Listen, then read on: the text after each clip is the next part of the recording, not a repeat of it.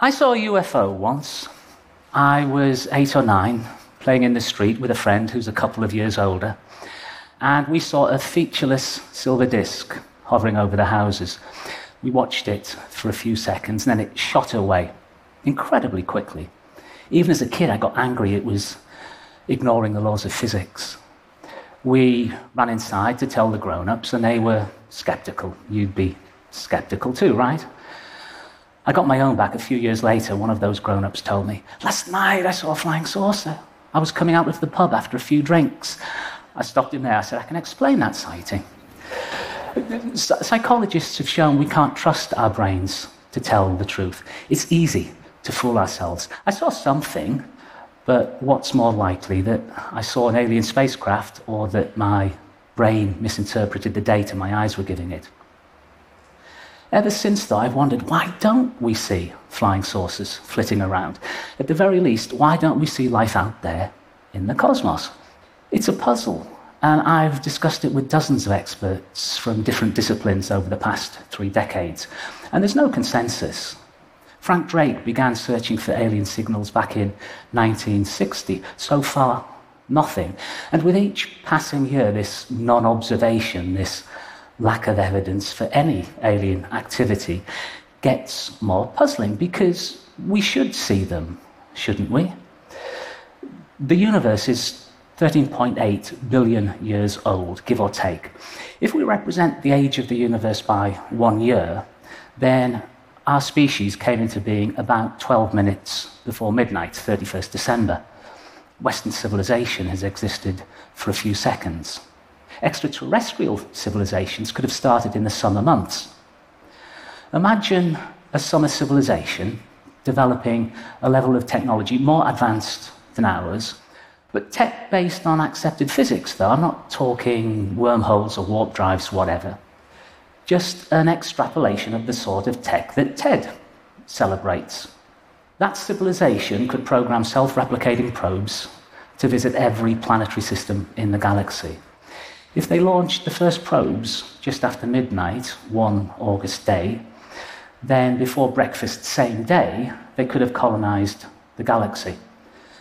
Intergalactic colonization isn't much more difficult, it just takes longer. A civilization from any one of millions of galaxies could have colonized our galaxy. Seems far fetched.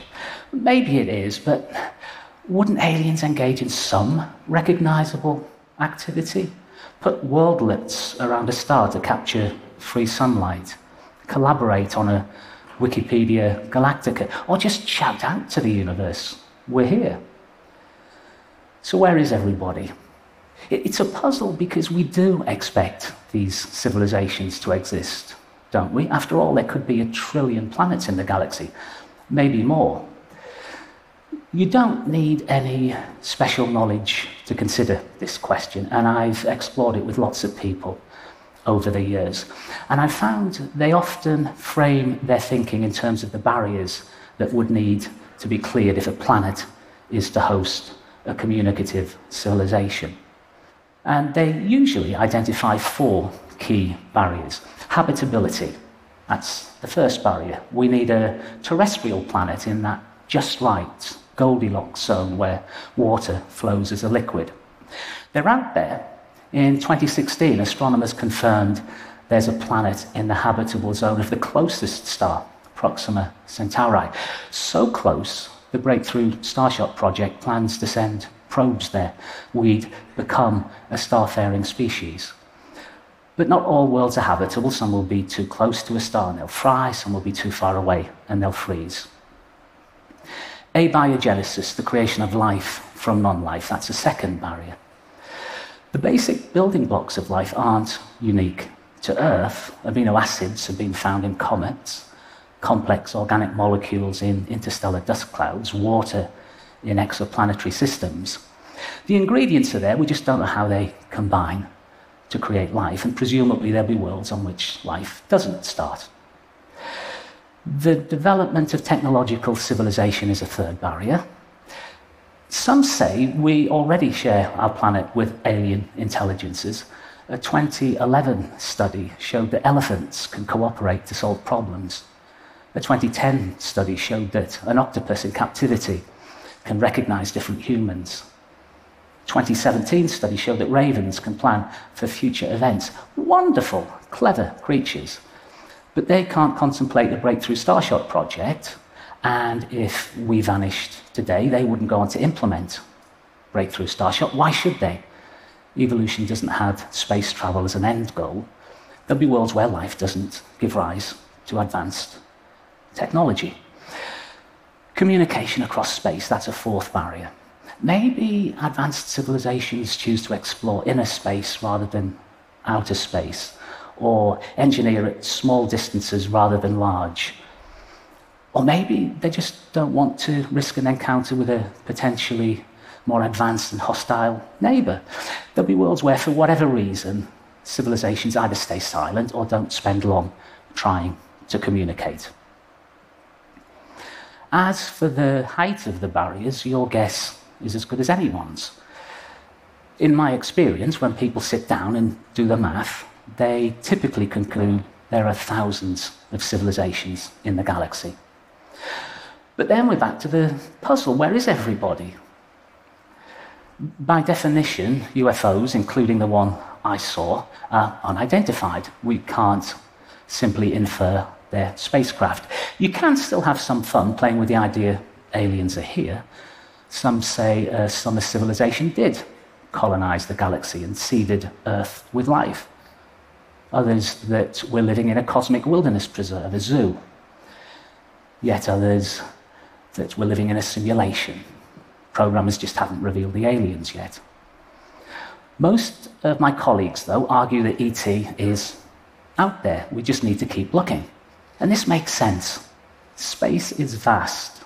Identifying a signal is hard. And we haven't been looking that long. Without doubt, we should spend more on the search. It's about understanding our place in the universe. It's too important a question to ignore. But there's an obvious answer we're alone. It's just us. There could be a trillion planets in the galaxy. Is it plausible we're the only creatures capable of contemplating this question?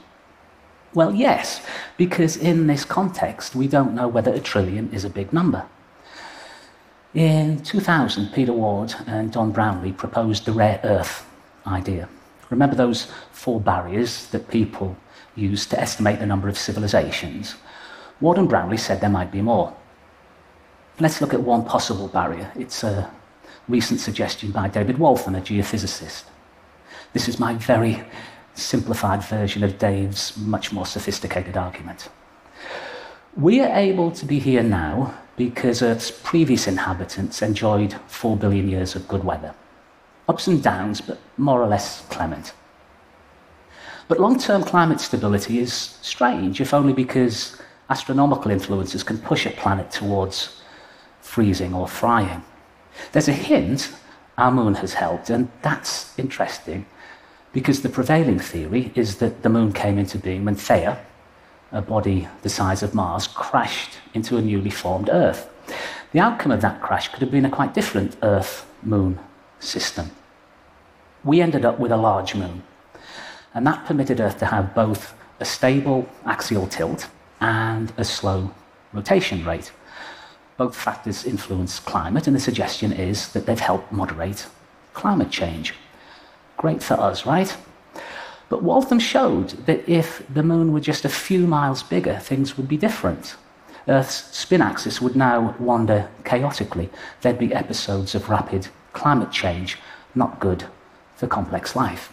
The moon is just the right size, big, but not too big. A Goldilocks moon around a Goldilocks planet, a barrier perhaps. You can imagine more barriers. For instance, simple cells came into being billions of years ago. But perhaps the development of complex life needed a series of unlikely events. Once life on Earth had access to multicellularity and sophisticated genetic structures and sex, new opportunities opened up. Animals became possible. But maybe it's the fate of many planets for life to settle at the level of simple cells purely for the purposes of illustration, let me suggest four more barriers to add to the four that people said blocked the path to communicative civilization. Again, purely for the purposes of illustration, suppose there's a one in a thousand chance of making it across each of the barriers. Of course, there might be different ways of navigating the barriers, and some chances will be better than one in a thousand. Equally, there might be more barriers, and some chances might be one in a million. Let's just see what happens in this picture. If the galaxy contains a trillion planets, how many will host a civilization capable of contemplating, like us, a project such as Breakthrough Starshot? Habitability, right sort of planet around the right sort of star, the trillion becomes a billion. Stability, a climate that stays benign for eons, the billion becomes a million. Life must start. The million becomes a thousand. Complex life forms must arise. The thousand becomes one. Sophisticated tool use must develop. That's one planet in a thousand galaxies.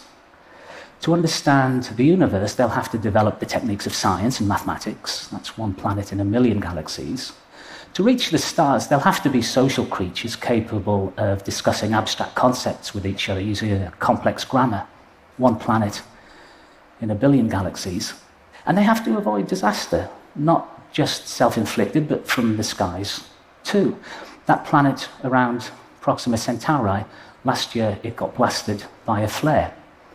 One planet in a trillion galaxies, just as in the visible universe.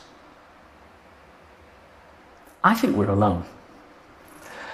Those colleagues of mine who agree we're alone often see a barrier ahead bioterror, global warming, war. A universe that's silent because technology itself forms the barrier to the development of a truly advanced civilization. Depressing, right? I'm arguing the exact opposite.